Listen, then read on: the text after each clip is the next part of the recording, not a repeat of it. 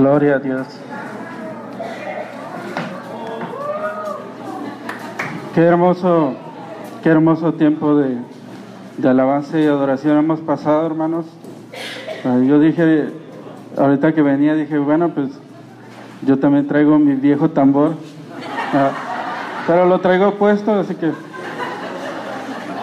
bueno, eh, Dios les bendiga, hermanos, ¿cómo están?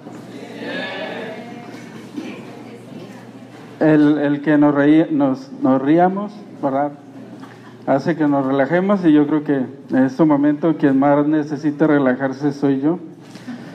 Eh, esta semana eh, para mí no fue fácil. Eh, estoy estudiando una maestría y estoy a final del trimestre, trimestre perdón, y en especial este trimestre he batallado con una materia que en verdad me ha quitado el sueño. Y cuando eh, el pastor me mandó el mensaje para ver si podía compartir el día de hoy, eh, pues yo rápido le contesté que sí. Y cuando él me dijo el tema que tocaba para el día de hoy, yo sabía que era lo que yo necesitaba precisamente, ¿verdad? Y el tema del día de hoy es paz. Y yo pude descansar de todo eso que me estaba agobiando durante esos días eh, de esa materia y pude experimentar la paz que solamente Dios nos puede dar y pude dejar todo en las manos de Dios y, yo sé que todo, todo va a salir bien porque Él es, Él es nuestra paz. La semana pasada Israel nos comentaba acerca de, de uno, del primer regalo que nos trajo la venida de Jesús y es acerca de la esperanza. Me llama la atención porque cuando Dios le da el mensaje a una persona, sabe exactamente quién es el que necesita ese mensaje y, y, y que necesita ese regalo. Y el ángel viene y le dice a Zacarías lo que va a acontecer con, su, con Elizabeth, su mujer, y le da el anuncio de que va a tener un hijo y le da todas las instrucciones. Y, y Zacarías, ¿verdad? Él duda porque ya eran grandes de edad y el ángel pues se molesta de la incredulidad de Zacarías y, y queda mudo Zacarías. Yo me puse a pensar y dije, Elizabeth ha dicho, qué bueno que vino con Zacarías, porque imagínense para una mujer quedar muda. Científicamente está comprobado que la mujer habla mucho más que el hombre, ¿verdad? Y yo dije, dije el alivio que haber sentido Elizabeth, dije, qué bueno que vino con, qué bueno que vino con Zacarías y que no vino conmigo, porque me imagino que Elizabeth hubiera dudado igual que, que Zacarías por la edad y todo, pero Zacarías necesitaba esa palabra y, y Dios se la da. Y en este día vamos a ver cómo el ángel de Jehová viene de nuevo, pero ahora viene con María y también le da palabra. Y vamos a leer esos, esos versículos que están en el Evangelio de San Lucas. Era solamente para que se relajara, hermana. ¿eh? No creo que, no creo que le estaba.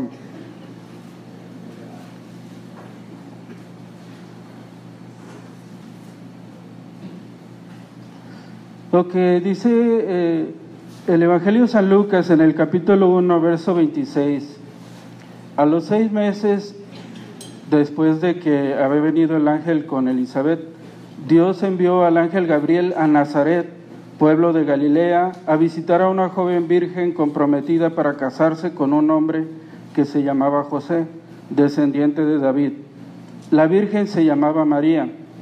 El ángel se acercó a ella y le dijo, te saludo, tú que has recibido el favor de Dios, el Señor está contigo. Ante esas palabras, María se perturbó y se preguntaba, ¿qué podría significar ese saludo? No tengas miedo, María, Dios te ha concedido su favor, le dijo el ángel. Quedarás encinta y darás a luz un hijo y le pondrás por nombre Jesús. Él será un gran hombre y lo llamarán Hijo del Altísimo. Dios, el Señor, le dará el trono de su padre David y reinará sobre el pueblo de Jacob para siempre. Su reinado no tendrá fin. ¿Cómo podrá suceder esto? le preguntó María al ángel, puesto que soy virgen. El Espíritu Santo vendrá sobre ti y el poder del Altísimo te cubrirá con su sombra. Así que al santo niño que va a nacer lo llamarán Hijo de Dios. También tu pariente Elizabeth va a tener un hijo en su vejez. De hecho, la que decían que era estéril ya está en el sexto mes de su embarazo, porque para Dios no hay nada imposible. Aquí tienes a la sierva del Señor, contestó María, que Él haga conmigo como me has dicho. Con esto el ángel le dejó. Qué tremendo mensaje para María. Y e cómo se quedaría María después de esto. ¿Ustedes creen que habrá sentido paz? ¿Que habrá experimentado paz después de este mensaje? Sí saben todos qué es lo que le pasaba a una mujer cuando era acusada de adulterio, ¿verdad? Moría apedreada, lapidada. Imagínense a María en pensar, ¿cómo lo voy a hacer para que la gente no piensa que he adulterado, que, que he fornicado y que le he faltado a, mi esposo y que estoy embarazada fuera del matrimonio? Entonces yo pienso que este mensaje, en lo particular, a María no le trajo mucha paz pensándolo humanamente. Pero si lo pensamos de una manera espiritual, aquí la misma palabra nos dice que para Dios no hay nada imposible. Entonces María lo veía desde esa perspectiva también. Ok, si Dios me ha dado esta, este privilegio de ser la portadora del Salvador del mundo, Dios va a tener todo bajo su control. Entonces, a veces Dios nos da noticias a nosotros que aparentemente no traen paz eh, de manera rápida, de manera instantánea, pero el resultado es paz para nosotros y paz para todos los que nos rodean. En este caso, María era la portadora del príncipe de paz, del rey de este mundo y de un reinado que no tendría fin, como, lo, como se lo dijo el ángel. Entonces, eso debió de haber traído alguna paz, o bueno, toda la paz a la vida de María, pero por si fuera poco, ella experimentó también el milagro que Dios había hecho en Elizabeth y fue y, la consultó. Ah, era otra de las mujeres que había experimentado la presencia de un ángel, también la, la presencia de Dios en su vida y un milagro. Y María fue y visitó a Elizabeth y Dios le confirma lo que ya le había dicho el ángel. Entonces, Hoy vamos a hablar acerca de este regalo, del regalo de paz que Dios quiere darnos a cada uno de nosotros. Pero es importante que nosotros veamos o entendamos cuál es el sentido de la paz o cuál es el significado de la paz que Dios nos quiere dar. Porque si, si la enfocamos desde el punto de vista humano, es muy diferente. Entonces, Vamos a, identificar cuál es la paz que nos ofrece el mundo y cuál es la paz que nos ofrece Dios. Entonces, primero que nada, vamos a ver la paz que ofrece el mundo. Entonces, yo puse esta imagen aquí porque eh, es un símbolo, ¿verdad?, de la paz, la imagen de la palomita y sobre todo de las manos, ¿verdad?, dándose, haciendo las paces no sé cuántos recuerden, pero cuando éramos niños y había un pleito entre niños, la maestra después de dar un respectivo correctivo, ¿verdad? Decía, dense la paz, o sea, hagan las paces y se chocaba con las manos. Entonces, esto es algo significativo y es, es la paz que, que, el mundo, que el mundo nos da. Ahora, ¿Cuál es la, definición de paz para el mundo? Es una situación o estado en que no hay guerra ni lucha entre dos o más partes enfrentadas. Este es el, significado que el, diccionario nos da de la palabra paz. Cuando no hay guerra, cuando todo está tranquilo y es lo que el mundo busca, mas no es lo que siempre encuentra. Y algunos sinónimos de paz son tranquilidad, sosiego, calma, reposo, y armonía.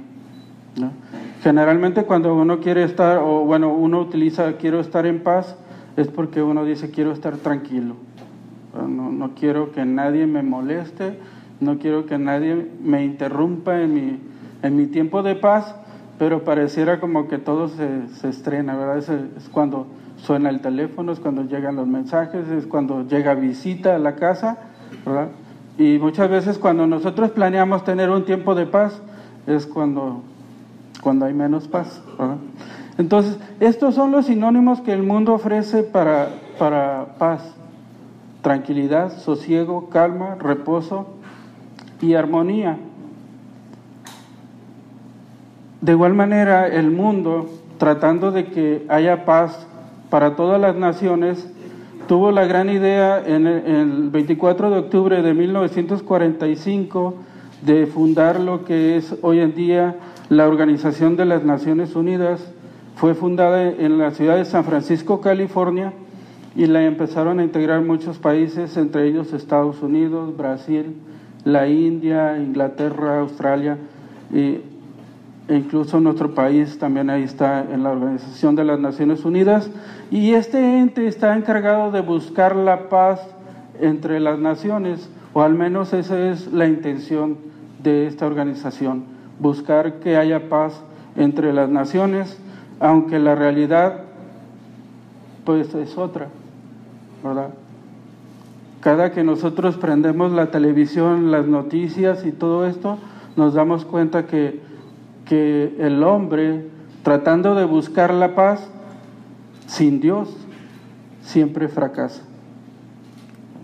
Y es por eso que vemos guerras, vemos naciones en revueltas, incluso todo, gran parte del, de lo que es Sudamérica, vemos ahora que hay muchos problemas, mucha mucha discordia entre la gente y nos damos cuenta que el hombre tratando de buscar la paz no lo va a lograr, sobre todo sin Dios. Ahora, ¿qué significa la paz para el mundo? Para quienes están en guerra significa el cese de un conflicto armado. Hay naciones que han luchado por muchos años para tratar de encontrar esa paz o esa terminación de los conflictos armados y no han podido, todavía siguen lo que es Medio Oriente y toda esa parte. Para el que está atormentado significa una tranquilidad interior. Aquí me llama la atención porque hoy en día para todo tipo de intranquilidad es rápidamente llévalo al, al psicólogo, ¿verdad? Todo, es, todo se arregla con el psicólogo. Pero en el tiempo de Jesús, todos los aquellos que iban atormentados solamente necesitaban a Jesús, no necesitaban a nadie más. Dice la escritura que Jesús iba caminando por las calles y se le acercaba a todo tipo de gente que era atormentada por muchas cosas. Y no se iban con las manos vacías, Jesús les daba esa paz y esa tranquilidad para poder seguir con su vida y poder dar testimonio del poder de Dios. Ahora, ¿cuál es el principal enemigo de la paz que el mundo ofrece? Las preocupaciones. Incluso está demostrado científicamente, ¿verdad?, eh, que una de las causas de la obesidad es la falta de paz es la ansiedad. Así que voltee con el que está a un lado y, dígale, relájate, relájate. Entonces, estamos, estamos cargados de ansiedad, hermanos. Unos más, otros menos, pero...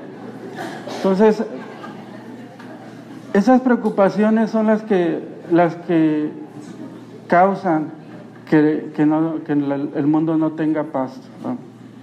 Puede ser de mucho tipo, puede ser económico, puede ser de salud, puede ser problemas familiares, problemas en el matrimonio, pero son preocupaciones al fin que nos están robando la paz y el mundo está lleno de todo eso. Entonces, ese es el principal enemigo de la paz. Ahora, esta es la paz que ofrece el mundo de la que Jesús habló en San Juan 14, 27 cuando dijo, la paz os dejo, mi paz os doy, yo no os la doy como el mundo la da, no se turbe vuestro corazón ni tenga miedo.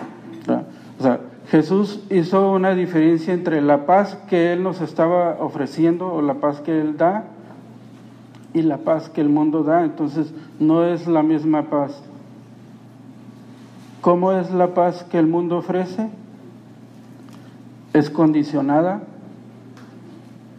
es a través de miedo, es frágil y es a conveniencia de alguien. Por eso vemos tantos conflictos armados y, y, tratados de paz que se rompen cada día, porque la paz que el mundo ofrece es, es frágil y es condicionada. Y en muchas ocasiones es a través del miedo, de que la gente aparentemente está en paz, está sosiega, pero es porque tiene miedo y no quiere levantar su voz.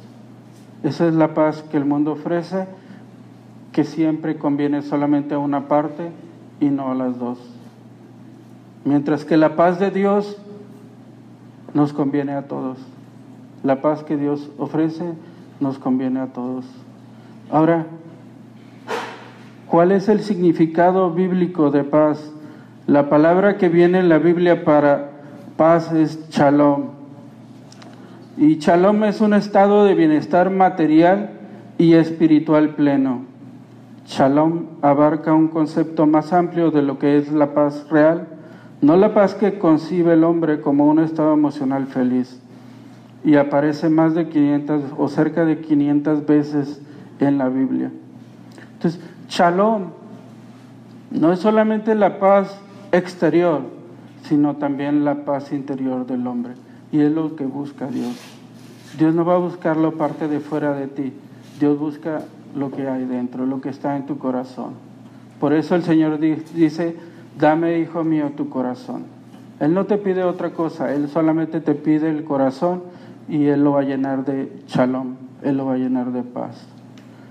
Ahora, ¿cuáles son los sinónimos de la paz que Dios ofrece? Uno de ellos es confiar, otro es quietud y el tercero es no temas.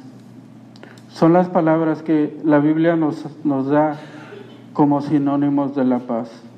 Cuando yo confío, yo demuestro mi confianza en Dios, viene la paz a mi vida, viene la tranquilidad. Y el salmista en el Salmo 28, 7 dice, Jehová es mi fortaleza y mi escudo, en él confió mi corazón y fui ayudado por lo que se gozó mi corazón y con mi canto le alabaré. Estamos hablando de una confianza que no es superficial, es una confianza desde el corazón. Cuando nosotros confiamos en Dios desde el corazón, puede venir esa paz a nuestras vidas, porque no lo estamos haciendo de una manera superficial. Dice también por nada estéis afanosos, sino sean conocidas vuestras peticiones delante de Dios en toda oración y ruego con acción de gracias.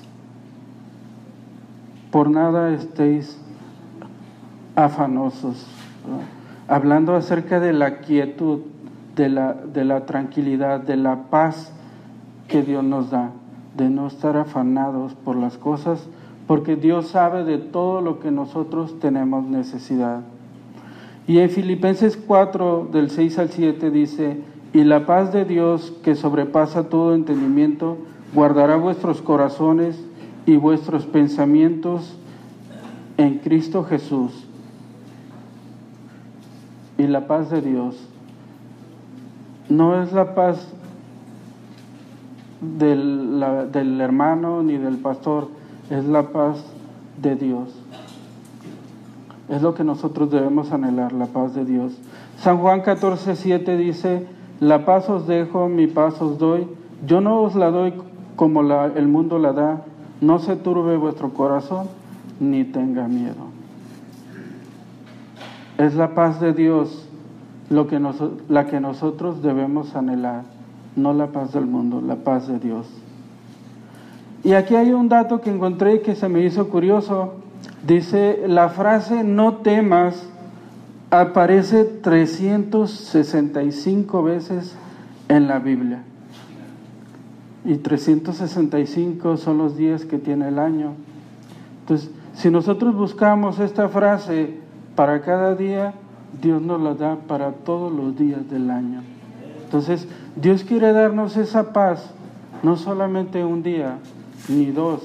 Dios quiere darnos los 365 días del año.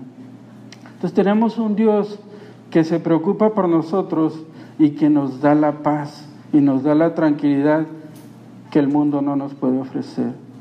Dice Jeremías 29:11, porque yo, yo sé los pensamientos que tengo acerca de vosotros, dice Jehová, pensamientos de paz y no de mal, para darlos, daros el fin que esperáis pensamientos de paz tiene Dios para nosotros.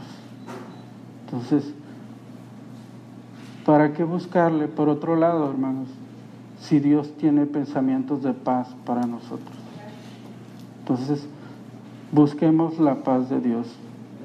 Ahora, la paz de Dios dice que Dios mismo es paz. Jesús es el príncipe de paz. El Evangelio es paz. Dios es nuestra fuente de paz. Y una vida de fe produce paz. ¿Qué más queremos? ¿Qué más queremos si Dios mismo es la paz? Es nuestra paz. Ahora, ¿nos conviene hacer las paces con Dios? ¿Nos conviene chocarlas con Dios? Entonces, ¿por qué no hacerlo?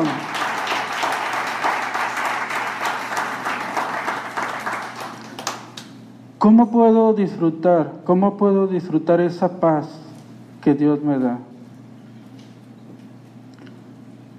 Haciendo la paz con Dios. Y aceptar la paz que Dios nos da no buscándola como la ofrece el mundo, sino como la ofrece Dios. Hace casi 13 años, hermanos, mi esposa y yo estábamos teniendo un tiempo difíciles como matrimonio y estábamos pasando por una situación muy difícil.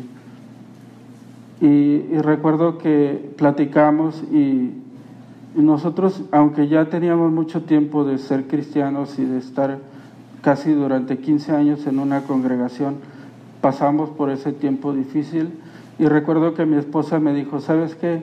Vamos a buscar un lugar donde congregarnos, vamos a, darnos otra oportunidad y, vamos a, ver una iglesia, a buscar una iglesia. Recuerdo que veníamos por aquí, eh, teníamos en mente una iglesia que está aquí por el Fundadores, ahí cerca del Calimax, en un segundo piso. Esa era la idea, nosotros íbamos para allá. Cuando llegamos al semáforo que está aquí en el puente, nos tocó en rojo y nos paramos. Y entonces volteamos hacia el, hacia el cerro y vimos la carpa. Y me dice mi esposa, ¿ahí también es iglesia? Le digo, sí, si quieres vamos para allá y nos volvimos a incorporar a, la carretera y llegamos aquí. Y sabe que fue una de las primeras cosas que nosotros pudimos percibir de esta congregación, la paz de Dios. Y yo creo que hay más gente que se identifica con nosotros, porque nosotros llegamos y podíamos sentir, podíamos respirar, podíamos percibir la paz de Dios había más cosas, ¿verdad? Es una iglesia de amor, es una iglesia que está llena de amor, pero en ese caso, nosotros, en esa situación, lo que nosotros necesitábamos era paz y el Señor nos la dio a través de una congregación llena de paz y de amor. Y Dios es bueno, hermano, porque de eso ya, ya van a ser, en febrero cumplimos 13 años aquí en la congregación y la paz de Dios no se acaba, hermanos. La paz de Dios es eterna. Dios es eterno y todo lo que Él es es eterno y su paz, su paz es duradera. Entonces, ¿por qué andar buscando en otras partes lo que nosotros ya sabemos que Dios nos da? Y digo nosotros porque hace rato escuché que no había nadie de visita. Entonces todos nosotros ya tenemos más de una vez aquí en la iglesia, más de un día. Entonces ya conocemos acerca de Dios y de lo que Dios nos quiere dar.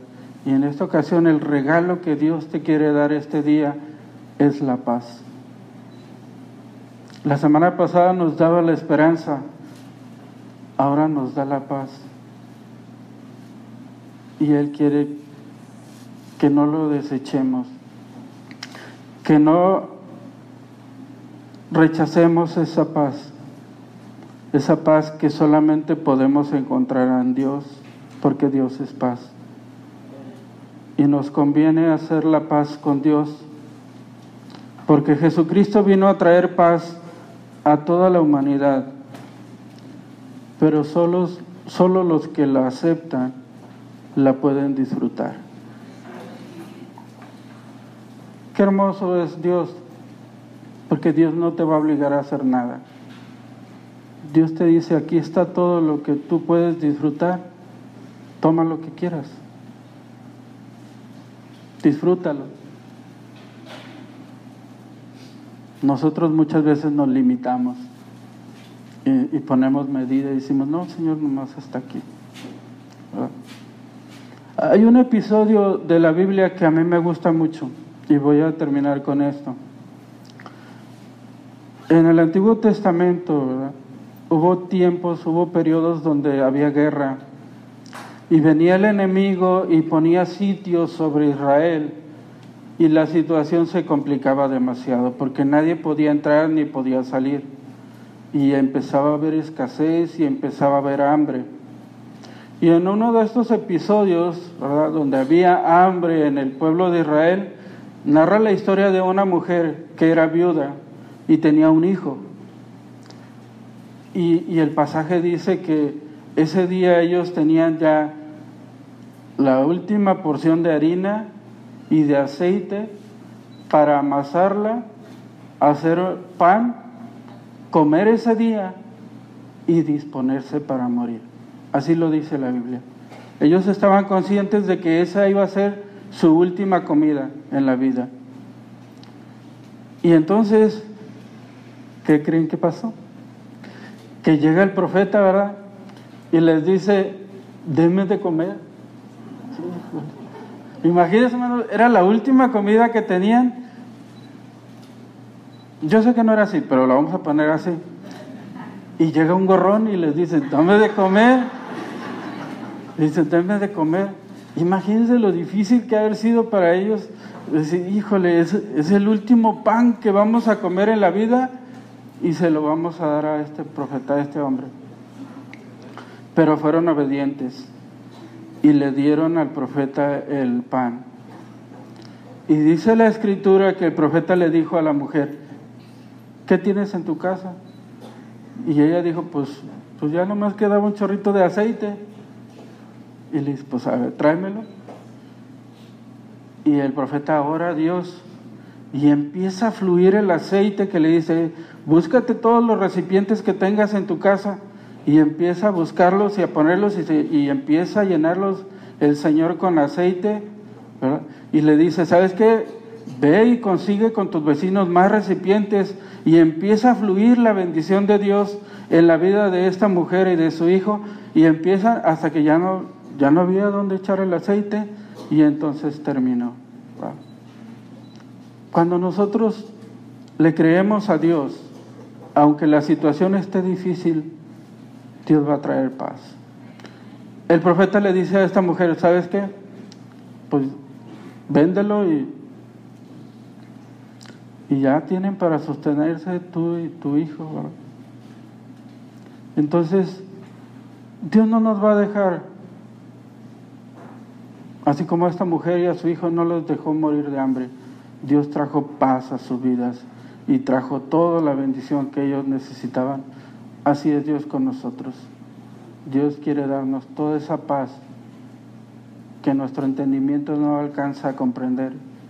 Porque aunque la situación esté difícil, Dios nos da paz. Pero primero que nada, hay que hacer la paz con Dios.